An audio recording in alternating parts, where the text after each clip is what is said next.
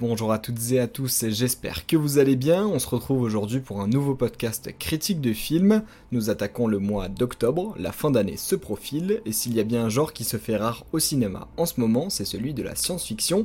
Après des décennies de succès, de Alien à Star Wars, la mode s'est peu à peu effacée. Pourtant, les sources d'inspiration n'ont jamais été aussi nombreuses. Il n'y a qu'à regarder la série Black Mirror pour le voir. Heureusement, un réalisateur talentueux a décidé de nous offrir sa vision d'un monde où intelligence artificielle et humain cohabitent, et c'est de ça dont on va parler aujourd'hui avec The Creator. Quand la guerre a commencé, ils m'ont protégé. Ils ont pris soin de moi encore mieux que des humains. Ce sont pas des personnes, Maya. C'est juste un programme. The Creator, c'est un film réalisé par Gareth Edwards, qu'on connaît notamment pour Godzilla en 2014, mais aussi et surtout l'excellent Rogue One Star Wars Story de 2016. Réalisateur adepte et spécialiste de l'immersion dans des univers hors du commun, il sera ici accompagné du légendaire compositeur Hans Zimmer, dont on reparlera plus tard. Pour le casting, la tête d'affiche n'est autre que John David Washington, vu dans Malcolm et Marie sur Netflix, mais aussi Tenet de Christopher Nolan ou encore Amsterdam dans un moins bon registre. Gemma Chan, star des Éternels, est elle aussi de la partie, tout comme Ken Watanabe, un vrai casting 5 étoiles et restreint, ce qui va nous permettre de nous immiscer réellement dans la psychologie des personnages. Dans un univers où l'intelligence artificielle a échappé au contrôle de l'homme, un groupe d'intervention dont fait partie Joshua s'envole pour l'Asie afin de mettre fin à la guerre. Pour cela, ils devront trouver et détruire la personne qui se cache derrière le créateur, inventeur d'une arme pouvant détruire l'humanité, un scénario qui pourrait ressembler à première vue à un film d'action basique, mais qui prend finalement un tournant aussi inattendu qu'agréable. J'ai donc hâte de vous en dire plus dans ma partie critique. Il y a dix ans aujourd'hui, une ogive nucléaire a été lancée sur Los Angeles par l'intelligence artificielle conçue pour nous protéger. Il s'agit d'un combat pour notre propre survie. Sergent Taylor, la victoire est à portée de main. Mais les IA développent une arme surpuissante. Exécutez-la. On va aller droit au but. Si vous avez aimé Rogue One, Star Wars Story, vous allez adorer The Creator. On assiste à la mise en place d'un très bel univers de science-fiction qui plaira aux passionnés et qui est mis en valeur par l'histoire et les éléments de réalisation. On commence sans blabla avec des explications qui mettent en place l'intrigue principale du film directement et c'est ces explications qui évitent de perdre trop de temps et de vite rentrer dans la partie intéressante et novatrice du scénario. On se retrouve dès le début plusieurs années après le début de la guerre entre robots et humains Là où d'habitude, dans des films comme iRobot par exemple, on se concentre plus sur le pourquoi de la guerre. Le temps économisé sur cette mise en place vue et revue permet qu'on assiste à une épopée de bout en bout. Ça n'est pas seulement un film d'action ou de réflexion, c'est à mi-chemin justement entre le film indépendant et le blockbuster. On commence par cette phase guerre tactique, mais un chapitre du film fera lui plutôt penser au road movie, puis un autre au drame et un autre même à l'histoire d'amour. Tout le monde y trouvera son compte et ces différentes parties apportent leur élément à la pièce montée qui est le grand final riche en émotions et en action. C'est très intéressant de voir que le film traite beaucoup d'éléments, arrive à les traiter, d'intrigue et de vision, et en même temps arrive à prendre son temps pour nous faire apprécier les décors, mais aussi le talent des acteurs qui donnent vie directement à une histoire pourtant fantaisiste. Le second rôle du film est tenu par un enfant, je ne sais pas si vous le saviez, ce qui présentait un risque, mais s'avère au fil du film être la belle corde sensible qu'on n'avait pas vu venir.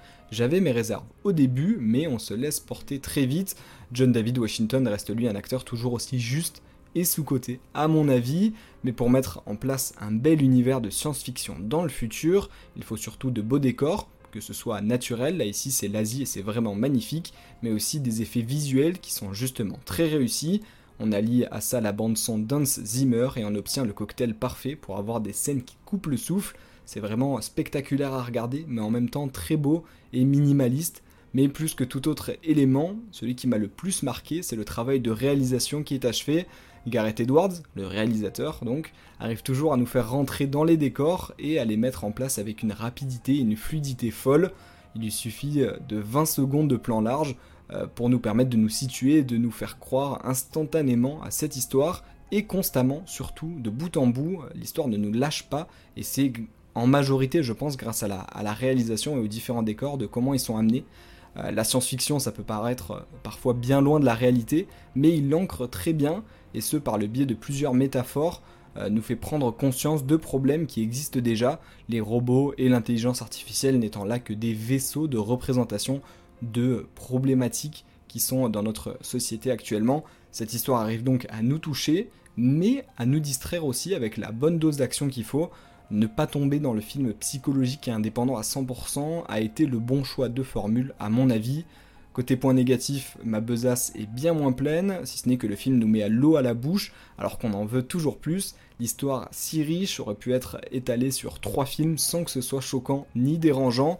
Certains personnages auraient alors eu leur place pour amener des réflexions encore nouvelles, et les personnages déjà existants, bien que peu nombreux, en tout cas ceux qui sont vraiment explorés, auraient pu être plus travaillés et exploités. C'est bien suffisant, mais c'est le problème quand on voit quelque chose qu'on aime, on en veut toujours plus. Le tourner en série aurait aussi pu être une option, mais finalement, le résultat tel quel contraste avec les films qui nous laissent toujours en plan et en haleine. Ici, on a un début, un milieu, une fin, et c'est pas plus mal. C'est quoi le paradis? Un endroit paisible dans le ciel. Toi, tu vas y aller au paradis Non. Y a que les personnes gentilles qui y vont. Alors, on est pareil. On peut pas aller au paradis parce que toi, t'es pas gentil. Et moi, je suis pas une personne. Si The Creator nous fait clairement réfléchir sur l'utilisation de l'intelligence artificielle et prend un écho tout particulier avec son développement récent, le réalisateur lui ne l'avait pas prévu comme ça du tout, car au moment d'écrire le film, l'actualité n'était pas la même. Coup de chance ou visionnaire, chacun choisira son camp, et avec un budget de 80 millions d'euros, Gareth Edwards, plutôt que de présenter son film au producteur comme un blockbuster avec un petit budget, préfère le désigner comme le film indépendant le plus ambitieux de l'histoire, un terme qui prend tout son sens quand on voit l'attention donnée au développement des différents personnages.